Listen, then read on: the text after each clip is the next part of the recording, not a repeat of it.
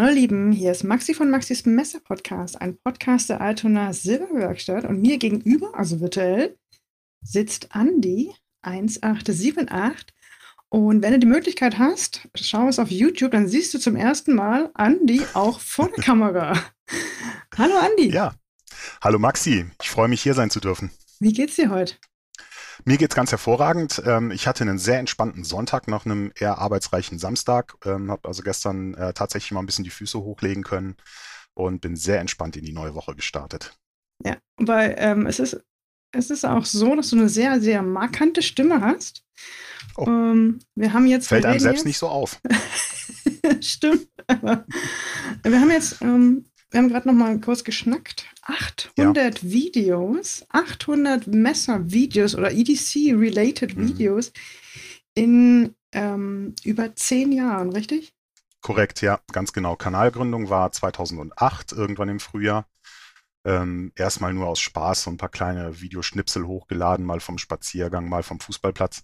Und 2012 habe ich dann tatsächlich angefangen mit einer Videoantwort. Damals habe ich ähm, einen Rucksack vorgestellt als VA und das war so mein erstes Gear-Video und ja, dann fing es an. VA heißt Videoantwort, gell? Äh, Entschuldige, natürlich eine Videoantwort, mhm. ganz genau, ja.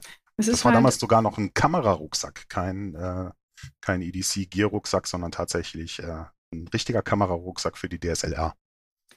Und da hattest ja. du, ähm, da hattest du aber auch schon, da warst du schon Messer, Messer verrückt, oder? Das war. Ähm, Messer verrückt war ich, solange ich mich erinnern konnte. Oh, sehr ähm, schön. Ja, hm. ähm, mein Vater hat immer sehr lange gearbeitet. Äh, wir hatten die Großeltern im gleichen Haus wohnen und ähm, bin dann sehr oft mit Opa im Wald gewesen, dann später auch mit meinem jüngeren Bruder. Und Opa hatte immer ein Taschenmesser in der Tasche und das hat natürlich geprägt. Ähm, ich habe, glaube ich, zur Erstkommunion habe ich mein erstes Victorinox bekommen. Ähm, ein Jahr oder zwei später dann so ein richtig großes Wenger mit, ich glaube, 32 Werkzeugen. Ähm, das waren, glaube ich, sechs Layer ähm, das, das war mein Ein und Alles. Ne? Und ja, irgendwie, der Virus hat mich nie losgelassen. Er hat zwar zwischendurch mal pausiert, aber dann, äh, wie bei so vielen in der Szene, hat es dann mit den Videos vom Stefan wieder angefangen. Ja, zuerst waren es ein paar Bushcraft-Videos, ähm, zum Beispiel vom Sepp, Waldhandwerk. Und über die Videos bist du dann äh, ganz natürlich irgendwie zu den Messern gekommen. Verlinke ich euch alles in den Show Notes. Stefan war ja auch schon mal zu Gast bei äh, Maxis Messer Podcast mit einer Fahrradtour. Und das kann ich, das heißt, Stefan, seine Videos unter anderem, hast du dir angesehen, bevor du dir überlegt hast, ach, das will ich auch machen? Oder wie bist du dann, wie, wie, wie kommt das zum Schritt, das auch selbst so? Boah, ne, das ist ja äh, jetzt auch nicht technisch schwierig nachzuf Genau, ja. richtig. Das, das war auf jeden Fall ein schleichender Prozess. Ähm, du bekommst das mit. Stefan hat ja ganz früher sehr viel günstige Messer vorgestellt. Da waren die Gansos und die Sanrenmus und wie sie alle heißen. Mhm. Und äh, Enlan, ähm, ich glaube, mein erstes chinesisches war dann Enlan E02. Ähm, und äh, das, das hat mich so fasziniert. Da hast du irgendwie so ein Taschenmesser für 22 Euro mit den G10-Griffschalen und einer Einhandbedienung und ähm, das war was ganz Neues für mich. Ich kannte ja bis jetzt nur die klassischen Slip Joints, meistens dann Schweizer oder irgendwas anderes. Ähm, ja, und dann war das ein, so, so, ein schleichender Prozess und dann hast du die Videos gesehen und dann hast du überlegt, kannst du das nicht auch mal versuchen? Ich bin dann relativ günstig an so eine Action Cam von Kodak rangekommen. Ähm, die gab es irgendwie im Ausverkauf für 40 Euro. Mhm. Der Akku hat aber auch dann ehrlich gesagt nicht lange durchgehalten. Die hatte nur einen festen Fokus. Ähm, das musste, die musste dann auch relativ weit weg äh, stehen von dem, was ich gefilmt habe meiner ersten Videos, die waren noch aus der Küche, das war grausam. Ähm, ja, und äh, so hat's dann angefangen. Ne? Das hat Spaß gemacht. Ähm, ich habe gemerkt, ich habe was zu erzählen, auch wenn ich am Anfang noch so ein bisschen rumgedruckst habe, ein bisschen rumgestottert habe. Du fühlst dich halt unsicher in der Situation. Du weißt nicht, wie die Leute darauf reagieren. Ähm, du weißt nicht genau, wie du so ein Video aufbauen sollst. Du kennst es zwar, du hast es gesehen, aber alles ist ja. nur blanke Theorie, bis du es dann selber probierst. Ne?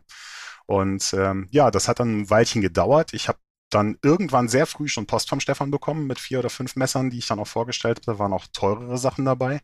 Ja, und von der Sekunde an war es dann um mich geschehen. Ne? Und dann, ich filme ja bis heute mit einem Smartphone. Also ich habe keine extra Kamera, ich habe keine extra Tonaufnahme, sondern ich wähle mein Smartphone im Grunde immer nach Kamera und Ton aus mhm. und versuche, dass ich da halt so, so einen bestmöglichen Kompromiss habe aus dem, was ich im Alltag eh nutze und dem, was ich dann nutzen kann, um die Videos zu drehen. Ja, also es ist ja auch, es ist ja auch so, dass es, dass es so einfach wie möglich sein muss, weil es kommt ja auf den Inhalt drauf an und du hast ja immerhin noch ein bisschen was, äh, es ist ja nicht dein Hauptjob. Beileibe nicht, ja. genau, du bist ja auch so ziemlich beschäftigt. Ne? Also ich ja, meine mich zu erinnern, dass du auch unter anderem Englisch unterrichtest. Ja, ich ähm, bin Förderlehrer für Deutsch und Englisch. Ich mache aber auch Mathematik. Ich mache auch Primarstufe.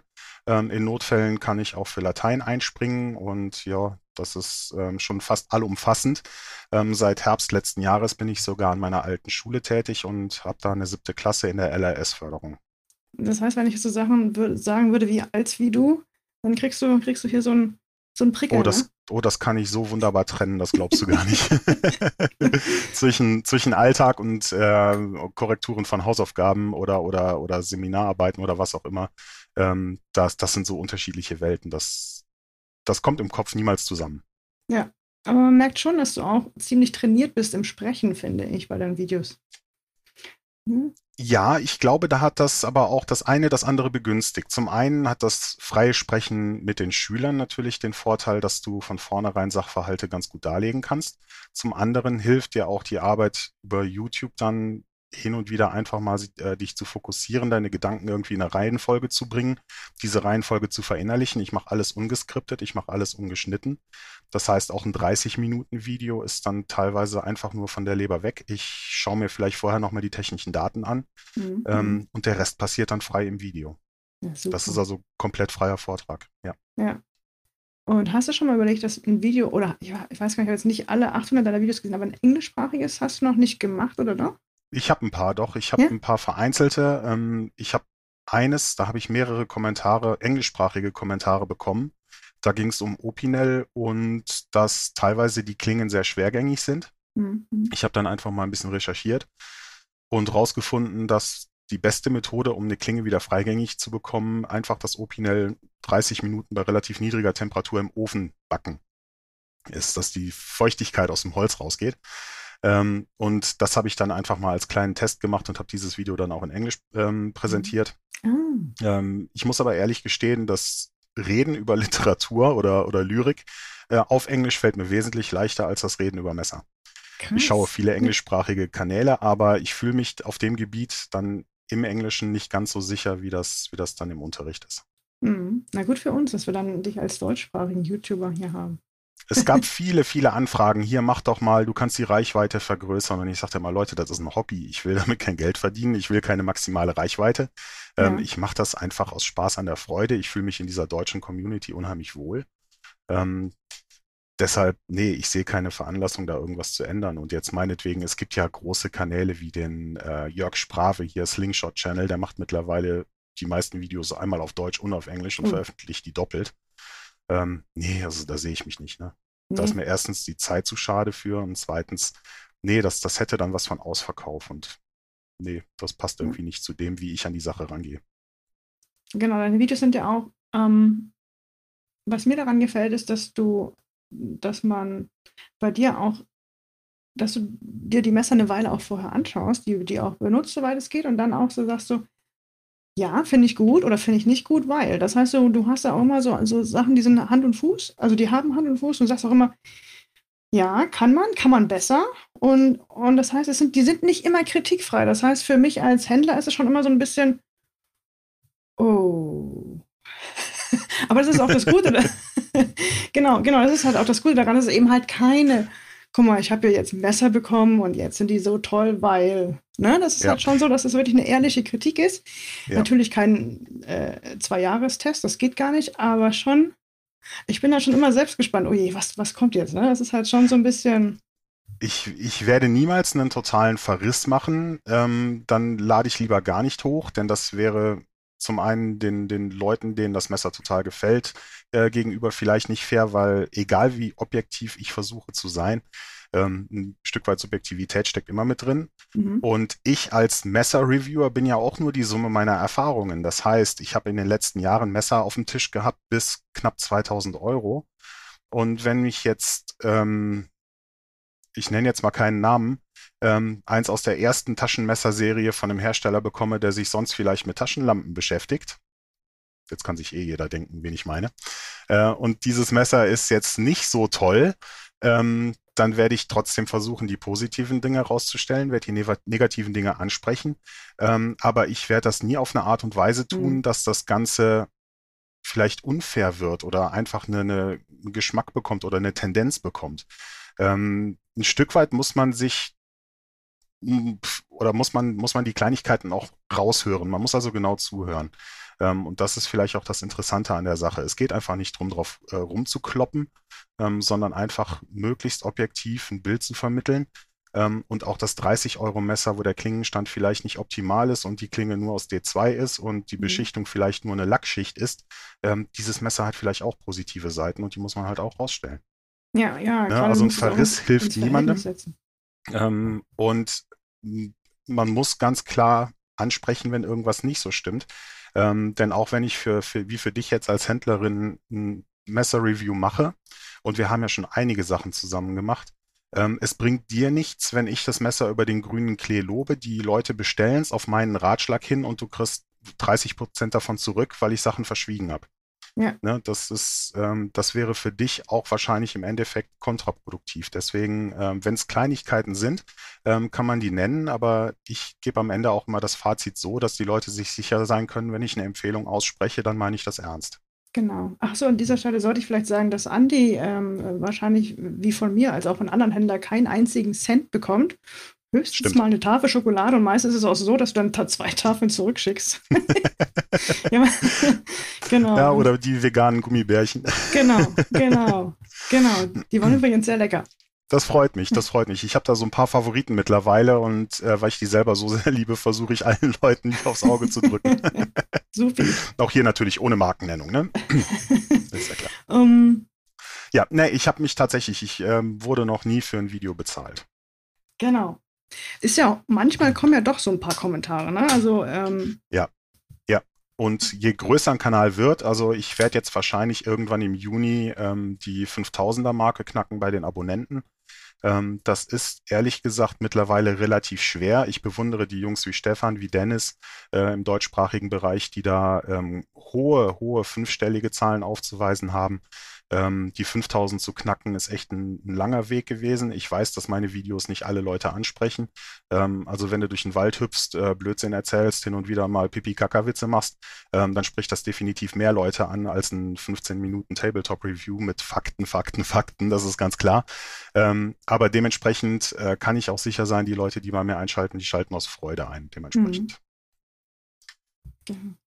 Ja. Hast du eigentlich jemals deine eine Meinung zu einem Messer geändert? Du hast ein Review gemacht und vielleicht ein, zwei Jahre später hast du gesagt, oh, Kommt das mal ähm, vor oder sich, bist du da ja, sehr... Ja, ja, ja, es haben sich Dinge verändert, aber einfach nur, weil sich die ähm, Mechaniken auch verfeinert haben, verbessert haben. Ich erinnere mich an ein ähm, Modell, das habe ich durch Stefan bekommen, das war das CRKT Foresight. Ich bin mir gar nicht mehr sicher. Ich glaube, das war ein Ken Onion Design. Ähm, sehr ausgeprägte Fingermulden am Griff, eine, ich glaube, leichte Recurve-Klinge, auch geschwärzt. Ähm, das war eins der ersten Flippermesser, die vollkommen alleine zugefallen sind damals. Also die Klinge war free falling. Und ähm, das Faszinierende war, du konntest die halt, während du das Messer nach oben gehalten hast, konntest du die Klinge flippen und die ist nach oben komplett aufgegangen. Das gab es vorher bei Flippern nicht. War vorher so das Niveau ähm, Hinderer erste, zweite Generation. Das heißt, ohne Handgelenk ging gar nichts bei Flippern und das Foresight war halt eins der ersten Modelle, wo es dann richtig gut funktioniert hat. Ähm, und wenn du das dann heute vergleichst, du hast dann Chiros in der Hand gehabt oder you name it, äh, mein Thorburn, mein, mein Kronjuwel, ähm, dem Messer ist egal, wie du es hältst, das schießt halt immer raus. Ne?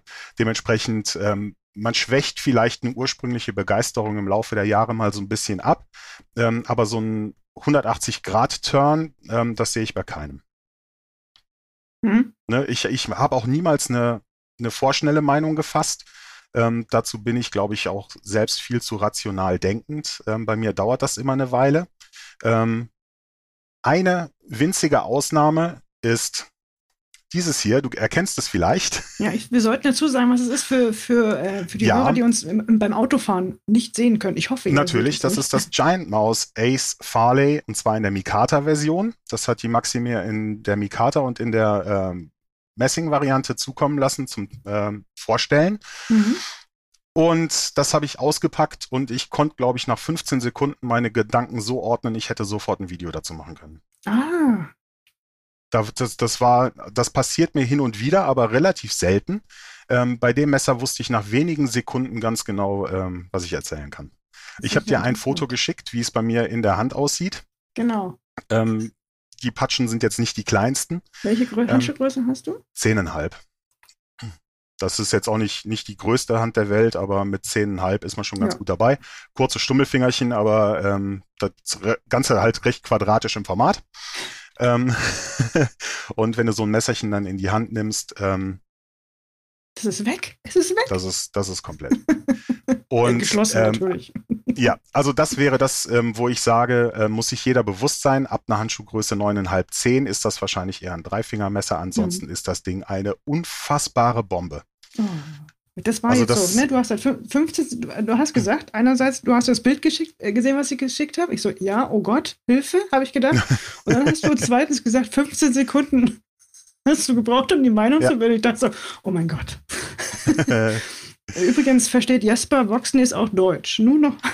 Hervorragend. Ich habe, ja. glaube ich, vor, vor vielen, vielen Jahren ähm, habe ich ähm, sowohl Jesper als auch äh, Jens schon mal ein Video von mir geschickt, ja. ähm, als wir Videoreihen gemacht haben zu den besten Messern unter oder die besten Messer ah. ab. Ähm, mhm. Haben wir ja damals mal so Videoreihen gemacht mit mehreren Leuten.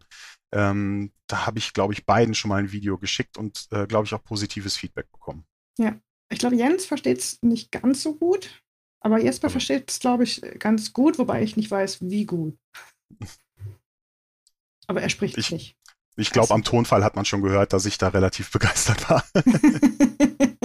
ja, das stimmt. Das lässt sich, das lässt sich meistens nicht verhehlen. Also ähm, ich glaube, wenn du, wenn du jetzt nicht ganz so empathielos daher äh, gestiefelt kommst, du merkst am Tonfall der Leute schon, ähm, mhm. ob das mhm. jetzt positiv ist oder eher negativ. Das ist schön, das, das äh, geht so über alle Sprachen hinweg. Ne? Ja, ja. ja, absolut, absolut. Und äh, ich kriege ja auch mittlerweile häufiger mal Kommentare, ähm, dass der, dass der Kicherbär wieder unterwegs ist, weil ich in den Videos ja doch hin und wieder mal einen Versprecher drin habe. Der wird ja natürlich nicht rausgeschnitten, ist ja alles One-Take, mhm. ähm, wo ich dann teilweise dann auch mal über mich selbst lachen muss und das äh, kommt das in letzter Zeit auch ganz gut an. Danke, ja, ja, danke. Auf jeden Fall.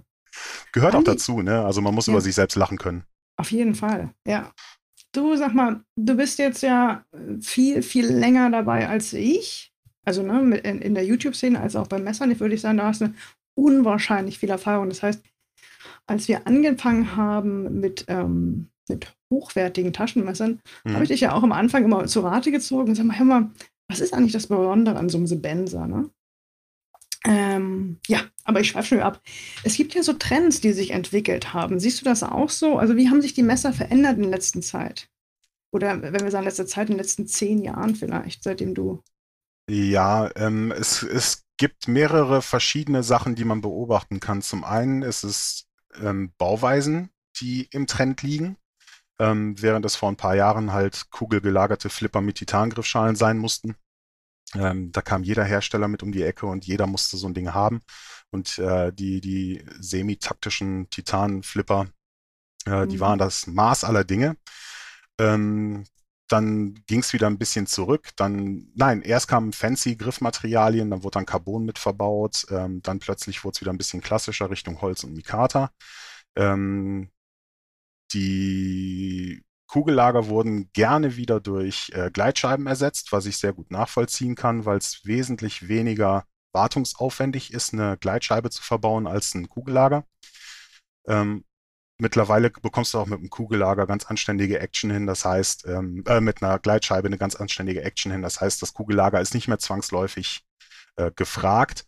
Ähm, ja, und in den letzten zwei Jahren oder vielleicht sogar drei ein riesengroßer Trend hin Richtung 42a-konform. Ähm, die Ursachen dafür sehe ich auch an verschiedenen Ecken. Zum einen wollen die Leute natürlich konform unterwegs sein, aus Angst vielleicht in eine Kontrolle zu geraten und das Messer abgeben zu müssen.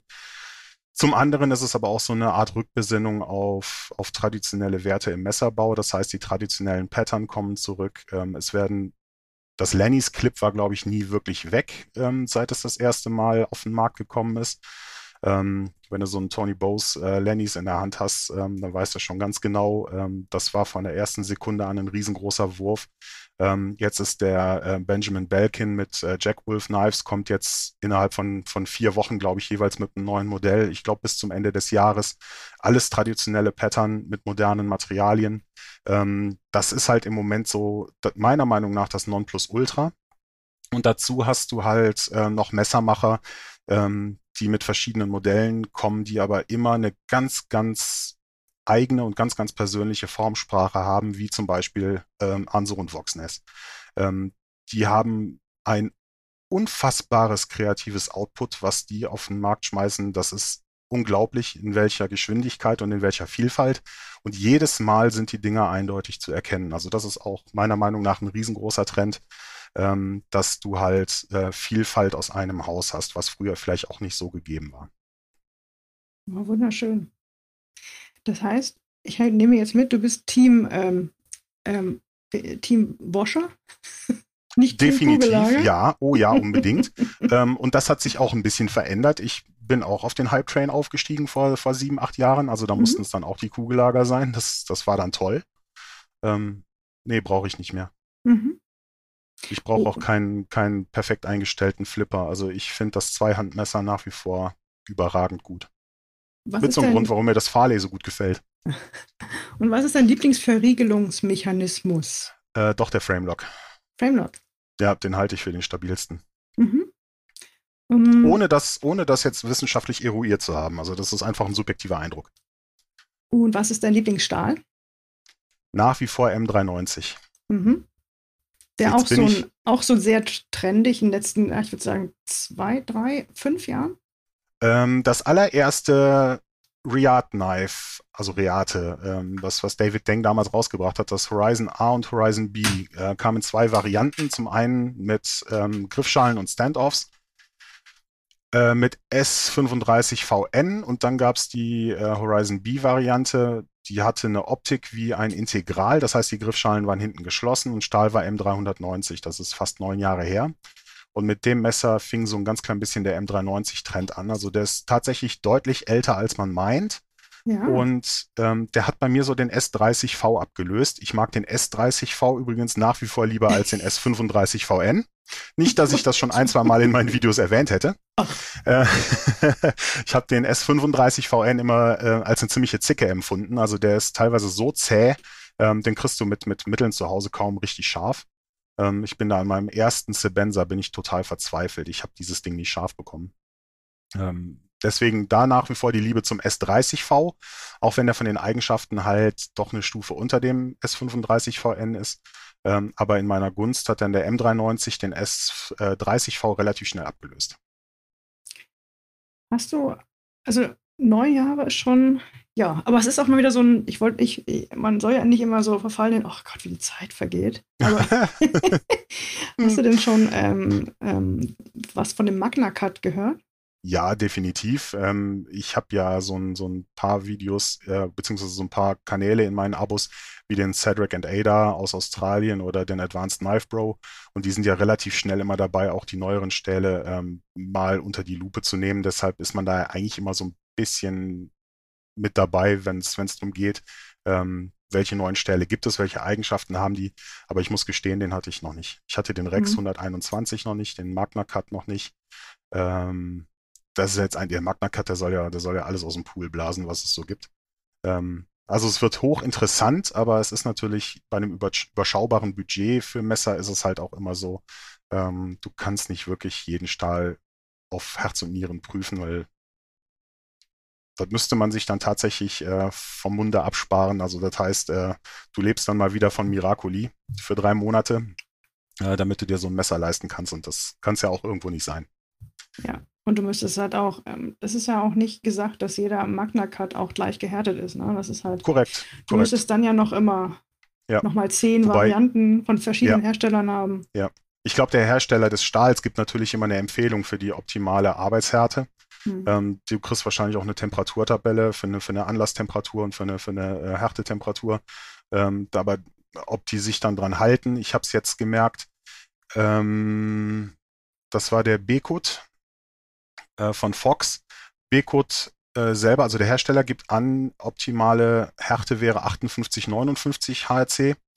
Und Fox hat den wohl nur auf 57 angelassen. Da habe ich im Video dann auch so ein bisschen drüber spekuliert, ob die dann einfach den Stahl ein bisschen weicher anlassen, um dem mehr Zähigkeit zu verleihen, dass der vielleicht nicht so schnell ausbricht, dass sie weniger Reklamationen haben. Das ist ja auch immer was, was du als Hersteller mit ins, in Betracht ziehen musst. Ähm, wie viele Reklamationen kommen, wenn ich mit dem Stahl an die Grenzen gehe? Mhm. Der neigt natürlich dann wahrscheinlich eher zum Ausbrechen. Es ist ein rostfreier Stahl. Ähm, der ist also per se nicht ganz so zäh wie ein rostender. Ähm, also verzeiht nicht so viel. Also ja, da steckt dann wahrscheinlich ein bisschen unternehmerisches Kalkül mit drin, ähm, warum man beim Stahl nicht so ganz an die Grenzen geht. Lieblingsgriffmaterial? Mikata. das ging schnell. da brauche ich auch keine Sekunde überlegen. Ähm, ich liebe die Kombination aus. Grün? Ja. Bei manchen Messern ähm, gefällt mir Coyote richtig gut. Ähm, ich habe jetzt ein paar Mal auch schwarzes Mikata gesehen, was natürlich dann im Endeffekt ein graues Mikata ist, aber es wird natürlich als Black Mikata äh, vermarktet. Aber das klassisch grüne Mikata, ähm, das hat auch nichts mit Bob Loveless zu tun, ähm, dessen Messer ich nach wie vor vergöttere. Ähm, und sein liebstes Griffmaterial war halt Green Canvas Mikata mit äh, roten Linern. Und das habe ich dann bei meinem ersten Bark River Custom ähm, auch so geordert. Also das ist dann die Materialvariante, die mir am meisten zusagt. Allerdings bin ich heute kein großer Fan mehr von dem glatt polierten oder, oder lackierten Mikata, sondern ich mag es dann offenporig, dass das auch so ein bisschen mit dir selbst äh, mitaltert, nenne ich es mal. Ist das so wie beim Giant Mouse Ace Farley? So? Ja, genau. Kon das ist im Grunde das perfekte Mikata. Lieblingsmessermacher aller Zeiten? Kann ich nicht bestimmen. Also es gibt ein paar, wo ich sage, ähm, das war eine Zeit lang das Beste, was du für dein Geld bekamst. Ähm, vor acht, neun Jahren war das definitiv Andre Thorburn aus Südafrika. Du bekamst die Customs von äh, Thorburn für 400 Dollar, 420 Dollar in einer unfassbaren Verarbeitungsqualität, also was der rausgehauen hat. Und ich weiß nicht, ob das so eine, so eine südafrikanische Eigenschaft ist, der Thais Meats und äh, Chris Reeve Senior und ähm, die Bull-Brüder. Ähm, wenn du aus Südafrika nimmst, die Qualität ist immer absolut top-notch. Ähm, das scheint also da so, so, ein Stück weit zum Arbeitsethos dazuzugehören, dass du nur das Beste ablieferst, was irgendwie Menschen möglich ist. Ähm, aber jetzt tatsächlich, wahrscheinlich wäre es einer aus Südafrika, ähm, aber ich glaube nicht, dass ich mich da festlegen kann. Mhm. Gibt zu viele gute. Das glaube ich. Und bei mhm. mir ist im Kopf auch natürlich immer, ähm, ich will nicht die bestmögliche Qualität zu egal welchem Preis, sondern ah. der Preis-Leistungsgedanke, der spielt bei mir immer noch mit rein. Ja. Das heißt, ein Messer in der 165, 170 Euro Klasse kann definitiv für mich besser abschneiden als ein 600 Euro Messer. Ganz mhm. einfach, weil andere, äh, andere Faktoren noch eine Rolle spielen. Ja, das macht Sinn. Andi, du hast ähm, du hast dir, dir selber auch einen Traum erfüllt, glaube ich, indem du ein eigenes Messer designt hast. Mhm, schon mehrere. Magst du mal erzählen, ja, wie das da, wie das dazu gekommen ist? Also ich denke, das ist der Traum von vielen von uns, also die so ein bisschen eine kreative Ader haben. Also ich nicht, aber. ähm, das, ich habe Messer gezeichnet, seitdem ich wieder mit dem Virus befallen bin. Ne? Also ich habe mir Klingenformen ausgedacht, beziehungsweise ausgedacht ist falsch. Ähm, es gibt, glaube ich, nicht viel Klingenformen, die es noch nicht gegeben hat. Und falls man irgendwas Neues entwickelt, sieht das wahrscheinlich aus wie von irgendeinem klingonischen Krieger. Ähm, deswegen ähm, ne, bleibt mal besser bei dem, was es schon gibt. Aber ich habe dem Ganzen dann immer so ein bisschen das verpasst, was ich persönlich am liebsten mag. Und ähm, die Klingenformen sind entweder Droppoint oder Clippoint. Das sind meine Favoriten, weil ich die im Alltag eigentlich für die besten halte. Mhm. Ähm, ich mag Swedge, ich mag Longpull. Ähm, ich mag einen etwa 80 Prozent hochgezogenen Flachschliff, also geht gerade noch so als Saber Grind durch, aber eigentlich als, als Flachschliff sehr weit hochgezogen. Ähm, ich mag einen Two-Tone-Finish ganz gerne. Ähm, das ist mir auch egal, ob das dann quersatiniert und längssatiniert ist oder stonewashed und satiniert. Two-Tone gefällt mir sehr gut. Ich mag keine Klingenbeschichtungen, also nicht unbedingt. Es gibt Messer, an denen gefällt es mir ganz gut, aber das wäre niemals meine erste Wahl. Ähm, also ich habe da immer so ein bisschen rumprobiert äh, und habe allem aber immer so ein bisschen äh, die Aspekte verpasst, die mir am besten gefallen. Das heißt, diese Sachen waren immer mit dabei. und ähm, bin dann irgendwann ähm, auch mit dem Sascha von Writing Turning Flipping in Kontakt gewesen, ähm, der ja auch für Tuya die Europavertretung macht. Und ähm, wir waren im Austausch und er sagte, ja, zeig doch mal, was du da so gezeichnet hast. Ähm, der war auch begeistert davon. Äh, mein erstes war ja das äh, Blackbeard, so ein bisschen Lennys Clip mit einem abgewandelten Griff. Wann war das? Also, bitte? Wann war das? Ähm, die Zeichnungen waren äh, aus 2018. Mhm. Gemeinsam rangegangen sind wir 2019 und Anfang 2020 kam es auf den Markt. Ähm, also das war dann so meine Interpretation eines Lennys Clip, aber mit einem ganz anderen Griff, als man es kannte. Mhm. Und beim zweiten habe ich dann äh, meinen Droppoint verewigt äh, mit meiner, mit einer meiner liebsten Variationen beim Griff. Äh, Mikata Griffe mit Bolster. Beim Bolster haben wir uns für Carbon entschieden. Liner aus Titan, also von allem quasi nur das Beste. Ähm, und die Klinge, wie sie mir am besten gefällt. Ja, und ähm, natürlich mit einem Drahtclip. Das war auch bei, bei einigen dann der größte Kritikpunkt. Die meisten haben es geliebt, aber du hast dann natürlich einige dabei, die können die Drahtclips nicht leiden und äh, die haben dann gefragt, äh, warum Drahtclip? Ja, ja. weil es einfach der beste ist. ja. Also ich sehe schon, du bist der Drahtclip-Fan. Ja, total, ja. total. Also ist meiner Meinung nach in der Praxis das Beste, was du am Messer dran haben kannst. Äh, klar, an einem, an einem schönen Custom-Messer sieht ein 3D-gefresster Titan-Clip toll aus, ähm, aber meistens sind sie praktisch weit hinter den anderen zurück. Ähm, das Blackbeard hatte keinen Drahtclip.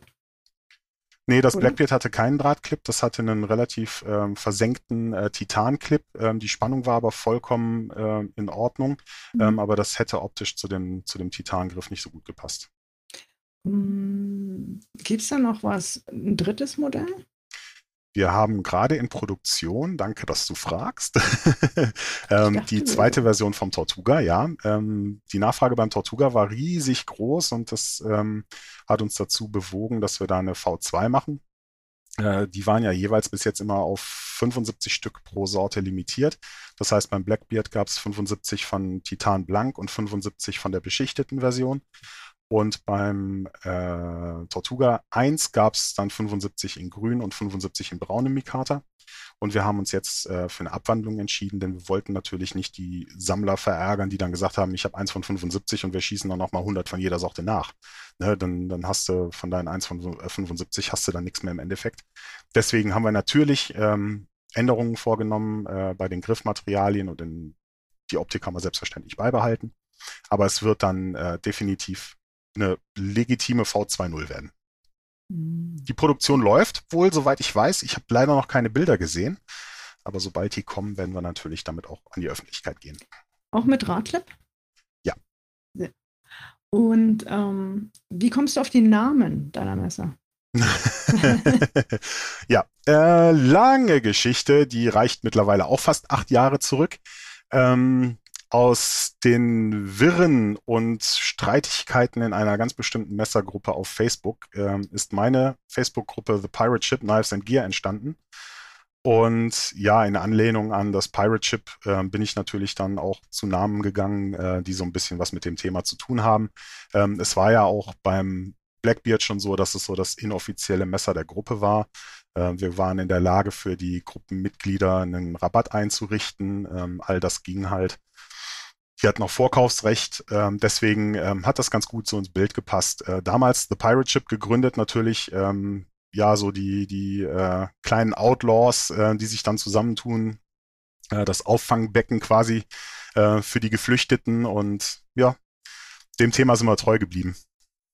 Davon abgesehen habe ich immer schon äh, so eine tiefe Zuneigung zum Meer äh, gehabt und, und zur See. Ähm, bin im Herzen also auch ein Nordlicht. Ja, das ist auch dein, in deinem Logo hast du doch auch einen Anker, ne? Ja, ganz genau. Der Anker mit der 1878 aus meinem Namen. Ja. Genau. Sehr, sehr cool. Hm. Der prangt übrigens auch auf meiner rechten Schulter. Ah. Aber schon um. vorher. ja, wollte ich gerade sagen. Der war zuerst da. Ja. ja. Die, die, also ich habe mir nicht mein Logo tätowieren lassen, sondern den Anker ja. gab es vorher schon. Ja.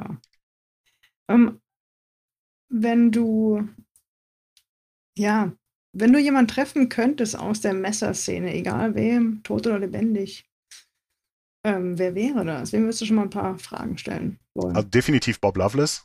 Ja. Ähm, der, der Godfather, Godfather des EDC Fixed, meiner Meinung nach. Ähm, mhm. Er hat mhm. tolle Kampfmesser gemacht, er, er hat viele jagdliche Sachen gemacht. Ähm, aber der klassische Dropped Hunter, ähm, das ist für mich so das, das perfekte Fixed Blade. Ähm, da würde ich einfach mal ganz gerne ein bisschen was über, über seine Philosophie und seine Ursprünge hören. Das geht ja zurück bis, bis in die frühen 50er Jahre, ähm, wo er da mit diversen äh, amerikanischen Kaufhausketten zusammengearbeitet hat. Äh, also alle die, die damals da äh, irgendwie in der Lage waren, für, für kleines Geld ein Messer von Loveless ähm, zu ergattern, äh, denen muss man echt gratulieren. Hätte man das mal gewusst damals. Ja. Ne? Ja. Ähm, definitiv einfach mal in Südafrika die Werkstätten abklappern. Ähm, die Jungs würde ich alle mal gerne treffen, äh, weil da einfach so fantastische Arbeit abgeliefert wird. Ähm, du hast auch immer die Möglichkeit, gerade mit, mit Thais Meets zum Beispiel über Instagram auch in Kontakt zu kommen. Wenn du mal, ich habe ähm, durch einen lieben Freund hin und wieder mal so ein äh, Thais Meets Taschenmesser hier gehabt, konnte Bilder machen, habe die dann auf Instagram hochgeladen. Ähm, und er bedankt sich dann auch sehr gerne schon mal dafür, dass man die Bilder postet und er antwortet auch sofort auf Fragen. Das ist also ein unheimlich umgänglicher, netter Typ. Ähm, definitiv die, äh, die Südafrika-Connection. Äh, ja, und dann tatsächlich auch äh, unsere beiden Nordlichter, äh, den Jens und den äh, Jesper. Mhm. ich glaube, cool. mit denen, mit denen kannst du einfach abends super zusammensitzen äh, bei einem Kaltgetränk äh, und einfach ein bisschen klönen. Ich glaube, die, die sind einfach super drauf. Das kann ich bestätigen. Das habe ich mir gedacht. ja, das ist auch, ähm, ähm, die beiden sind ja tatsächlich auch sehr lange schon befreundet und die sind auch tatsächlich unterschiedlich. Ne? Also, meine, das sieht man ja auch teilweise in Designs schon. Und bei, mhm. bei Jesper ist es immer diese Praxistauglichkeit, die an erster mhm. Stelle steht bei all seinen Designs. Du kannst ihn fragen, warum hat denn das da jetzt so ein Loch? Ja, Dann gibt ja. er dir erstmal einen, einen Vortrag darüber, warum das Design so ist. Und das ist halt, ja, Finde ich gut. Immer wenn ich ja. eine Frage habe, dann. Ja, ja, ich glaube, ich glaub, das war auch eine der allerersten ähm, Websites von Messermachern, die ich damals mit einem Lesezeichen versehen hatte. Oh, und die ist wirklich hässlich. Die, die, ich weiß nicht, ob sie immer noch so ist. Ich habe lange nicht mehr drauf geschaut. Weil ich meine, die war aus den 90ern, das letzte Mal, als ich drauf geschaut habe. In, in Zeiten aus Social, in, von Social Media hast du halt ganz andere Möglichkeiten, den Leuten zu folgen und du bist, bist halt viel schneller auf dem Laufenden. Ähm, ja. Und auf der Website passiert halt auch grundsätzlich nicht so viel. Ne? Also bei allen Messermachern. Ähm, jetzt hast du natürlich junge Leute, äh, ich nenne jetzt einfach mal den Oliver Weber, weil wir gerade relativ häufig in Kontakt, in Kontakt sind. Äh, OW Knives, ähm, unheimlich talentierter Junge. Ähm, von dem habe ich gerade ein paar ähm, äh, Slipjoints vorgestellt. Äh, großartiges Zeug, also was der da in seiner Werkstatt zusammenbastelt. Ähm, ich glaube, der Junge hat einen ganz, ganz, ganz steilen Weg vor sich.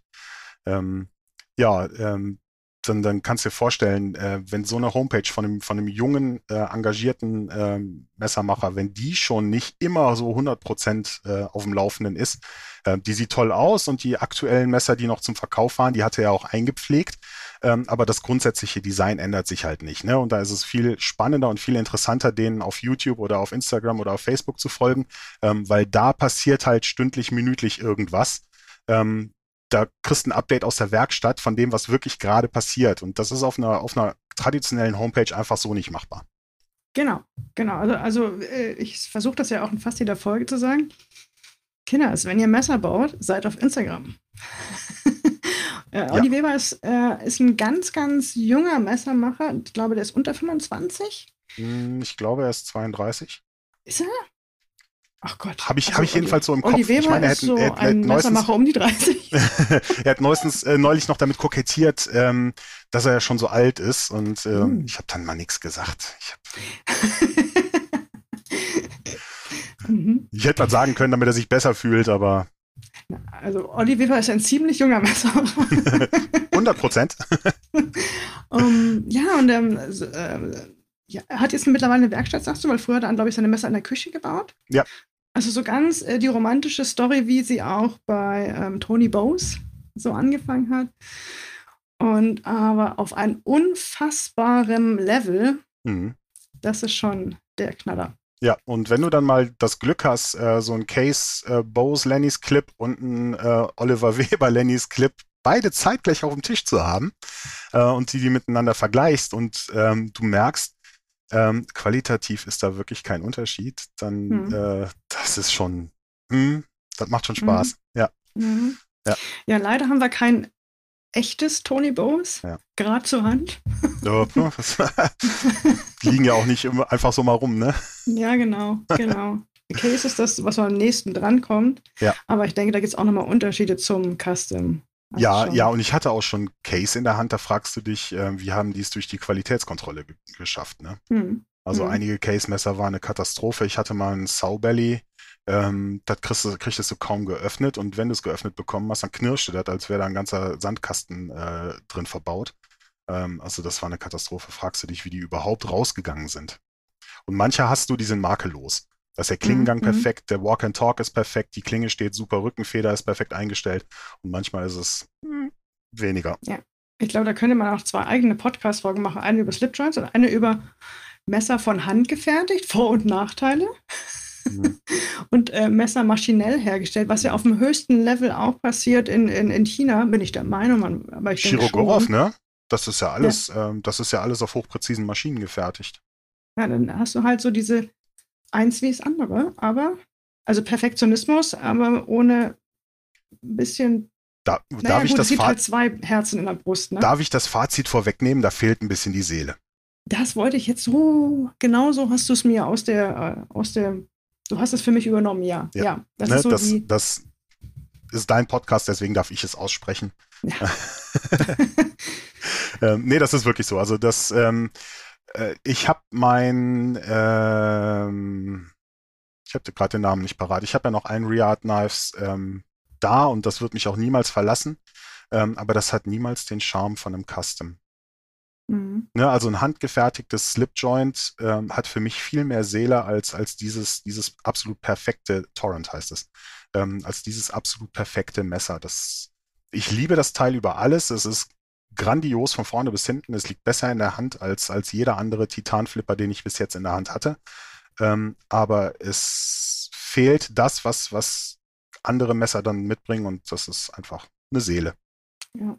Und es ist auch so, dass man auch beides haben kann. Ne? Du kannst halt auf der einen Seite kannst du die perfekte Messer haben, als auf der anderen Seite die ja, weniger. Ja, ja. Äh, wobei das, ähm, ich habe ja in den letzten drei Jahren habe ich ja relativ viel verkauft. Ich glaube, mein aktueller Bestand ähm, beläuft sich so auf vielleicht zwei Dutzend Klapper und vielleicht nochmal so 15, 16 fixed. Ähm, und ich glaube, wenn ich die, wenn ich die Victorinox alle noch dazu rechne und die Opinels, die noch irgendwo in den Schubladen liegen, ich glaube nicht, dass ich an 50 Messer rankomme. Aber wie viel hattest du insgesamt? Über die letzten Zu einem Zeitpunkt Dekaden. oder Gen alles. Generell, äh, kumuliert. Die, inklusive derer, die nur für Videos da waren oder die ich wirklich ja. selbst besessen habe? Ich denke, wichtig ist, wie viele Messer hattest du schon mal selber in der Hand? Wahrscheinlich so um 2500. Ja, wenn nicht gar mehr, ne? Nee, das, das wird wahrscheinlich ungefähr, also ich tippe mal so auf zweieinhalbtausend. Hm. Ähm, es haben in, in den 770, 760, 770 Videos ähm, es sind ja nicht immer nur Einzelvorstellungen, manchmal sind es mehrere Messer auf einen Schlag gewesen. Andererseits haben sich auch Messer wiederholt, wenn ich meine, meine EDC-Updates mache, meine Top 5 Updates mache oder so. Ähm, mhm. Dann zeige ich mhm. ja Sachen, die ich vorher schon mal gezeigt habe. Ähm, viele haben es nicht in Videos geschafft. Ich hatte gerade eine komplette Messertasche vom Stefan da mit, mit 12 oder 14 Messern. Da habe ich kein einziges Video geschafft aus zeitlichen Gründen. Das war einfach nicht drin. Ähm, die sind alle wieder zurückgegangen. Also ähm, ja, also es sind irgendwo, ich sag mal, zwischen 2200 und 2600, irgendwo dazwischen. Ja, Unterschiedliche. Ja. Ähm, wie viele Messer hast du immer dabei täglich? Eins. Ja. Wenn und ich am Wochenende du? unterwegs bin, ähm, ja. habe ich in der Regel noch ein Fixed im Rucksack, aber mhm. ich habe tatsächlich nur eins in der rechten Hosentasche. Also es ist immer rechte Hosentasche Slipjoint, linke Hosentasche ja. ähm, kleine Taschenlampe. Und wenn ich ein Hemd trage, meistens linke äh, Hemdtasche noch ein Kugelschreiber. Das sind dann immer die Tactile Turn. Ähm, meiner Meinung nach die besten Kulis am Markt. Ähm, ja, das ist so, die drei Sachen sind immer mit dabei. Natürlich zu Schlüssel, Portemonnaie, Telefon. Mhm. Ja, das macht so mein EDC aus. Super. Es ist, ja, also im Alltag tatsächlich ein kleines Taschenmesser. Mehr brauche ich aber auch nicht. Oh, und ähm, Andi, wenn du jetzt sagst, du hast 760 Videos gemacht, ne? Mhm. Hast du doch auch mal zwischendurch ein paar ähm, Kreativpausen oder hast du sagst du, boah, oder hm, hast du auch oh, mal ja. Phasen, wo du gar kein Messer sehen kannst, wo du sagst, boah, jetzt möchte ich echt mal was anderes machen, weil es sind ja zehn Jahre regelmäßig Content, ist schon hart. Ja, also ähm, Messer kann ich immer sehen. Ich habe nur manchmal echt keinen Bock, dann Licht aufzubauen und ähm, mhm. alles zurechtzukramen und die Vorarbeit zu machen und danach musst du das Video rendern, du musst es hochladen. Ähm, auch ohne Schnitt ähm, ist das ist eine Videoproduktion immer eine Sache von von mindestens zwei Stunden, wenn es ein eher kürzeres Video ist, äh, mit allem, was dazugehört. Ähm, wenn es komplett neue Sachen sind für mich und ich erstmal eine Vorbereitungsphase brauche, dann gehen mhm. allein schon vier, fünf Stunden für Recherchen drauf, ähm, mhm. wo ich mir mhm. dann andere Videos anschaue, wo ich mir Material durchlese, wo ich die Herstellerseite besuche, die Shopseiten besuche, äh, versuche mir die Daten in den Kopf zu knallen. Das ist also relativ anstrengend. Und wenn ich mich dann erinnere, äh, Weihnachten 2020 ähm, hatte ich dann meinen Video-Adventskalender etwas ausgedehnt und habe 40 Tage 40 Videos gemacht. Jeden Tag ein Video, 40 Tage bis Heiligabend. Ähm, danach bin ich in ein Loch gefallen, da ging gar ja. nichts mehr. Ich glaube, da habe ich zwei Monate danach kein Video gedreht. Ja. Aber wenn ja. du 40 Tage lang jeden Tag Content produzierst, dann, dann drehst du durch. Ja, ja das ist dann auch dann, man, ich glaube, du kannst dann auch gar nicht so die Leidenschaft aufrechterhalten. Ne? Man merkt ja, wenn, er, wenn du irgendwo dann, jetzt muss ich, ja. da steht, dann ist das eine ja. ganz andere Art und Weise zu arbeiten, als ja. äh, zu arbeiten in dem Sinne von, ja, Videos zu produzieren. Das, das ist dann auch die Sache, das passiert dann auch in der eh schon knappen Freizeit, ne? Ja. Das ist ja nicht so, als, als wäre das mein Hauptjob und äh, die Leute, die dann kommen, ja, beschwer dich mal nicht, äh, du verdienst dein Geld damit. ja, nee, das ist äh, in, der, in der knappen Freizeit. Ich habe halt jede Woche sechs Tage Woche, ähm, mhm. weil, ich, weil ich zwei Jobs habe ähm, und in der Freizeit versuche ich dann auch Videos zu produzieren. Äh, das heißt, Freizeit ist dann meistens Sonntag. Oder äh, halt mal, äh, wenn du wirklich mal von der Muse geküsst bist, nutzt du vielleicht mal einen Vormittag für eine Videoproduktion, aber das ist eher unwahrscheinlich, weil es gibt meistens dann andere Sachen zu tun. Der, Im Vormittag muss ich halt meinen Haushalt regeln, muss meine Einkäufe machen, Wäsche waschen, alles, was dazu gehört. Ähm, da hast du dann auch wenig Lust oder meistens auch einfach wenig Zeit, dich hinzusetzen und ein Video zu drehen. Mhm. Absolut nachvollziehbar. Und wie gesagt, ähm, nochmal, du verdienst dein Geld nicht damit. Das heißt, ähm, mit Messervideos, ne? also wenn man damit äh, reich werden will, ja. schon mal die Warnung, kannst du Ja, definitiv. Ich kann ja jetzt mal aus dem Nähkästchen plaudern. Ähm, Aber immer. YouTube, YouTube hat eine Auszahl, also meine Videos sind monetarisiert schon seit 2013. Was genau ähm, heißt das? Das bedeutet, ich habe ähm, mich qualifiziert, dass ich Werbung schalten darf auf meinem Kanal. Und von der gezeigten Werbung, nein, das stimmt nicht ganz, von der wirklich angeschauten Werbung bekomme ich dann ein kleines Kickback von mhm. paar Cent pro mhm. Video. Ähm, also ich verdiene im Durchschnitt mit einem hochgeladenen Video 2,60 Euro oder so. Ne? Also ich glaube, das ist das vier ist, Stunden Recherche. Ne? Das ist der Schnitt. Das ist der Schnitt auf all die Videos. Es sind Videos dabei, die haben sich so ein ganz klein bisschen zu Dauerläufern entwickelt. Ähm, da ist ein Video dabei zu einem Faber-Castell Fallminenbleistift. Ähm, das ragt raus. Ich glaube, das hat mir 24 Euro eingebracht. Mhm. Das ist also das, mhm. das Beste, was ich glaube, ich habe vom Umsatz. Da ist schon der Bleistift mit drin, ne? Also. Da ist also, hallo, hallo, sogar die Ersatzminen. äh, aber leider nicht die Versandkosten. Ähm, YouTube hat eine Auszahlgrenze von 70 Euro im Monat. Ich muss mein Geld versteuern. Ich habe mich angemeldet, die Steuern direkt in Amerika abzuführen. Ähm, das bedeutet, je nachdem, ähm, wie die mich einstufen, kann es sein, dass ich bis zu 53 Prozent oder waren es 47 Prozent, ich weiß es nicht mehr, Steuern in den USA abführen muss. Von den 2,60 das heißt, Genau, von den 70, von den 70 äh, Euro ähm, von der Auszahlgrenze geht das dann nochmal ab. Ganz genau. Allerdings komme ich in den Monaten in der Regel, außer kurz vor Weihnachten, gar nicht über die Auszahlgrenze. Das heißt, es muss sich dann erstmal zwei Monate lang anhäufen. Ne? Also ich hatte im Januar, glaube ich, 43 und im äh, Februar dann 49, ähm, dann bist du dann drüber. Allerdings kommen dann die mhm. Steuern wieder runter. Der Kleckerbetrag, der übrig bleibt, den bekommst du überwiesen. Und wenn ich Sachen zugeschickt bekomme, ähm, dann bin ich glücklich, also von privat, ne, mit Shops ist das wieder eine andere Sache. Ähm, aber es gibt halt auch viele Jungs, die einfach mal so sagen, hey, ich habe hier ein cooles Messer, willst du das mal zeigen? Mhm. Dann sage ich, mhm. okay, gerne. Ähm, die übernehmen dann die Versandkosten zu mir, aber selbstverständlich muss ich das Zeug ja auch irgendwie wieder zurückschicken. Also mhm. meine Portokosten monatlich übersteigen deutlich das, was ich mit YouTube verdiene. Das ist ein Hobby, bei dem ich draufzahle. Ja. Jeden ja. Monat. Oh Mann. Oh Mann. Ne? Und dann, dann gibt es dann noch Leute, die meckern, ne, so viel Werbung.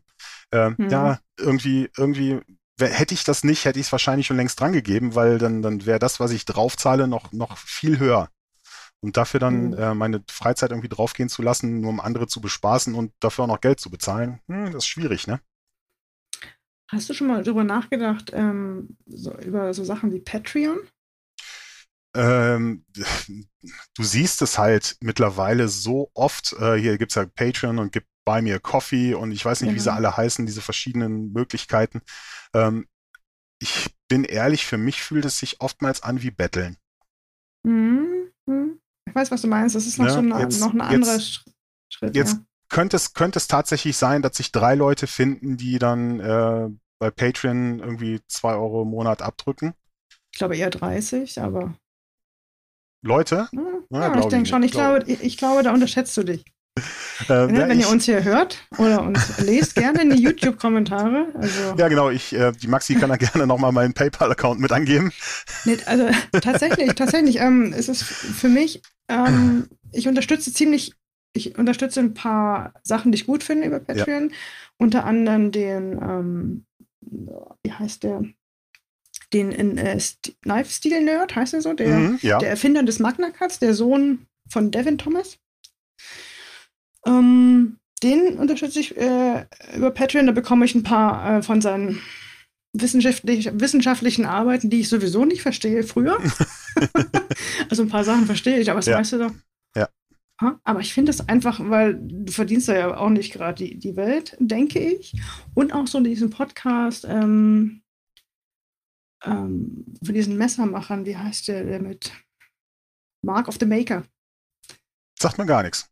Ja, der ist, glaube ich, auch mit dem. Mm, ich muss das eben mal schauen, weil ich den Namen nicht im Kopf habe. Das sind drei. Ähm, jetzt hört ihr mich, glaube ich, tippen, ne? Wie heißt der? Mark of the Maker. Das ist ein Podcast von Tom Crine, Sean mhm. Kendrick und hier den Michael Bush, der von dem. Sind das die drei?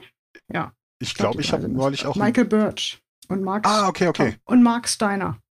Oh, okay. Ja, ja. Na, die Namen kennt man auf jeden Fall. Genau, genau. Kannst du dir, ja. also sind doch, die haben auch so historische Sachen, auch so ähm, eine Sehr Folge cool. über die Sheffield-Messer. Das hat, der, das hat der Jim Stewart von, von Bark River Knives ja auch eine Zeit lang gemacht in seinem Podcast. Ähm, die hatten ah, immer hat so, auch einen so Podcast. Leider seit Beginn äh, von Corona nicht mehr. Der hat den mit, mit äh, Matt Martin von Vehement Knives zusammen gemacht. Und die hatten auch immer so, so ein Segment äh, dann mit, mit ähm, History, Knife History. Da haben sie dann über, über verschiedene Stähle, über verschiedene Macher, über verschiedene Städte, Ursprungsorte und so. Ziemlich coole Sache. Ja, ziemlich cool, ja.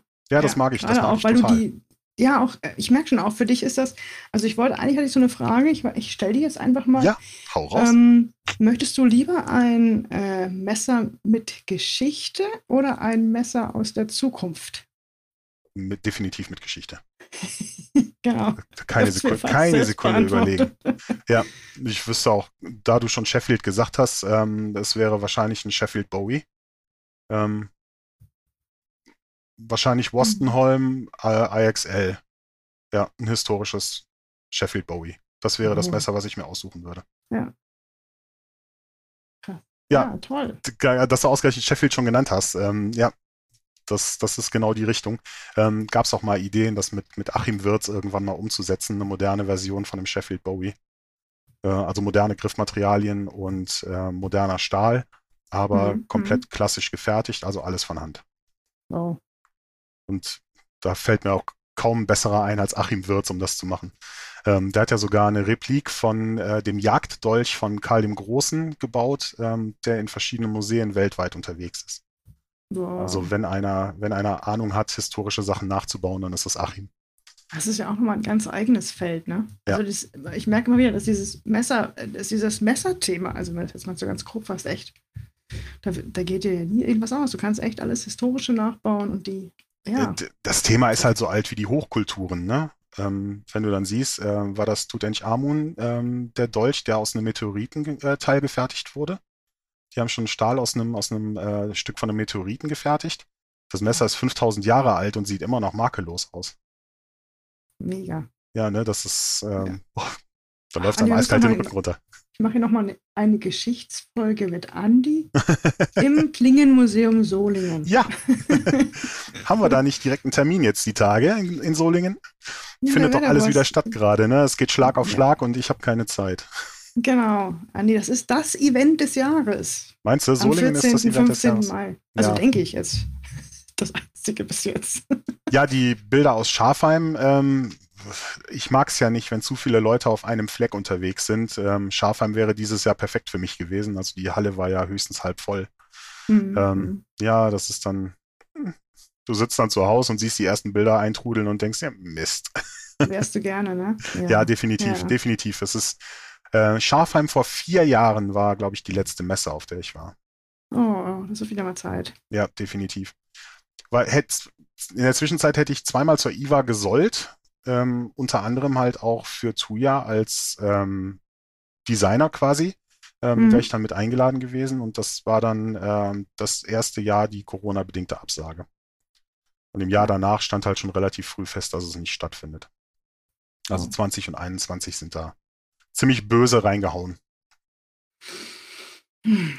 Yep, du sagst es. Schwerer Seufzer. Ich wollte gerade sagen, es ist ja richtig äh, die Stimmung wieder nach unten.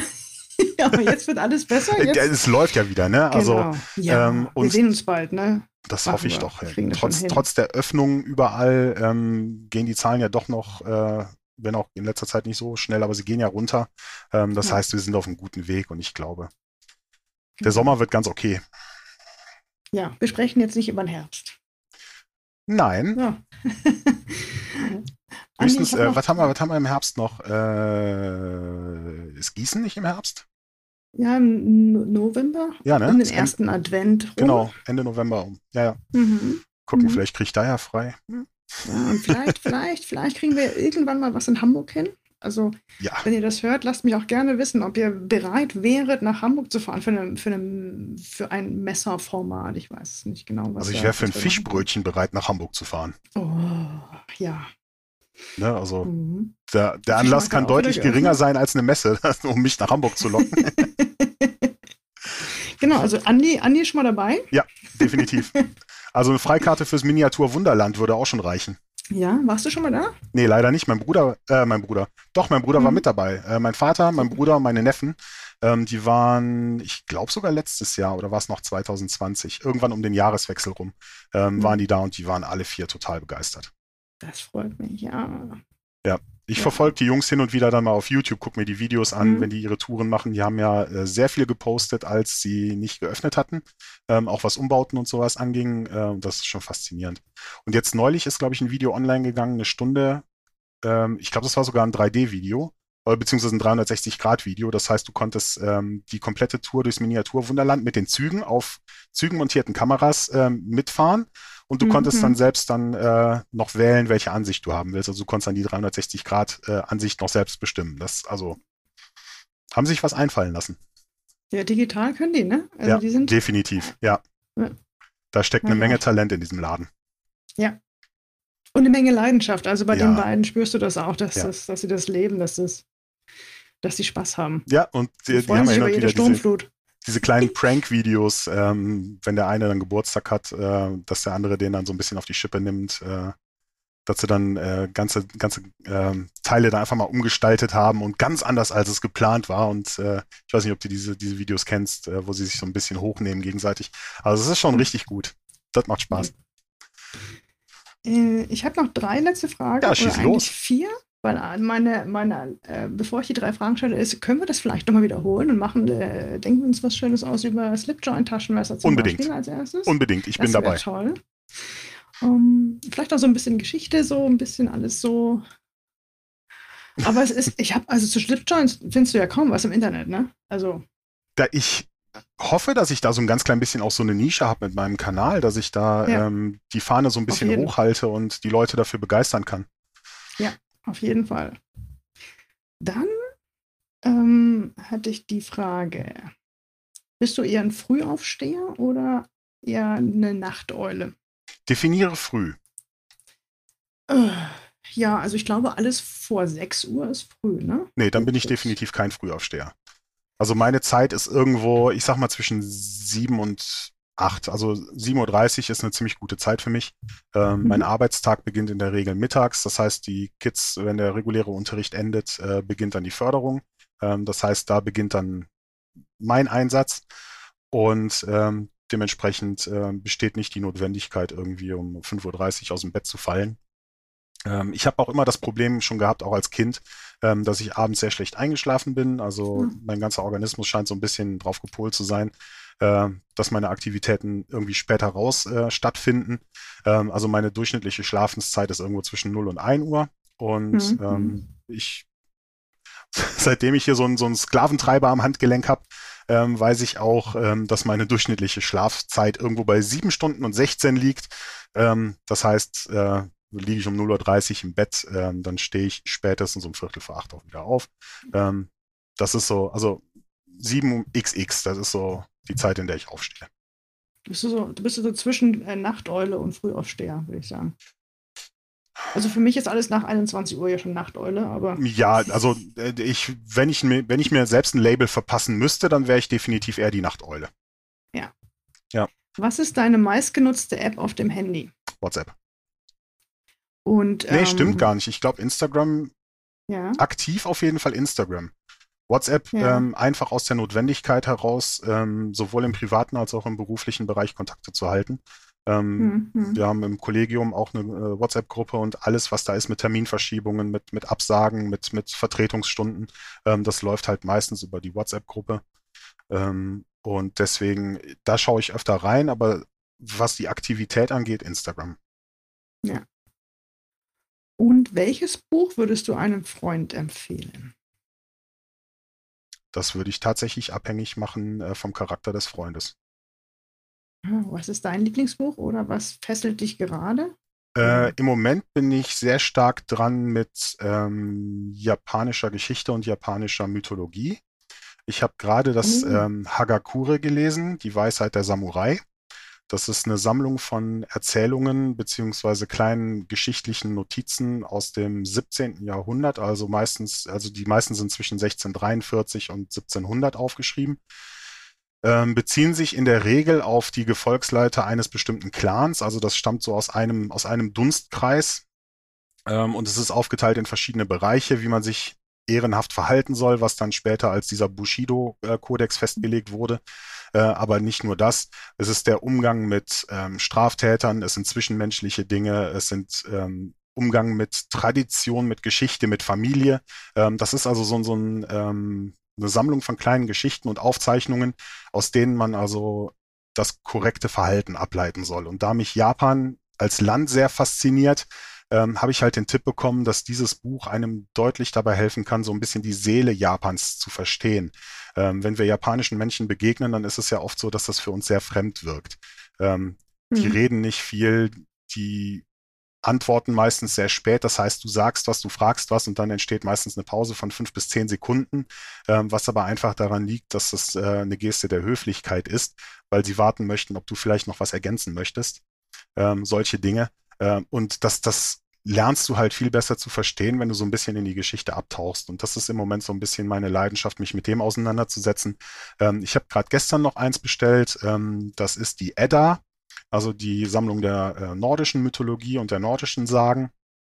Ähm, weil neben Japan sind halt Norwegen und Schweden so ein bisschen die Länder, die mich besonders faszinieren. Und ähm, da wollte ich dann auch so ein ganz klein bisschen mehr in die Geschichte und in die Mythologie abtauchen. Also das im Moment, das sind so eine Mischung aus, aus Sachbuch und Geschichtlichem im Moment, was mich am meisten interessiert. Das sind jetzt fünf Sekunden gewesen. Ich wusste genau, was du machst. das ist schon weird, ja. Das sind schon fünf Sekunden. Ja. Schon an.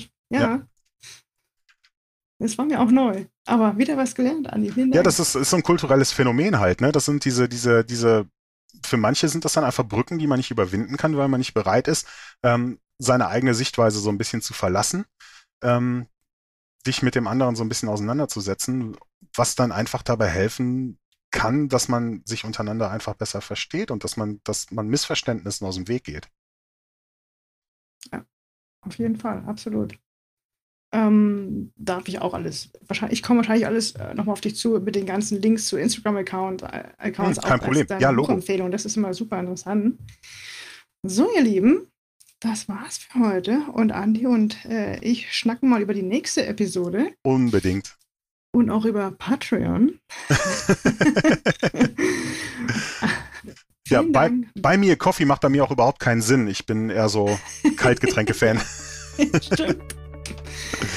Alles klar, ihr Lieben. Bis bald. Ja, ich wünsche euch einen schönen Abend, schönen Tag, wann immer ihr dieses Video schaut. Und ich sage wie immer, sehen, hören und lese uns beim nächsten Mal. Nein, Spaß. Maxi, ganz herzlichen Dank, dass ich dabei sein durfte.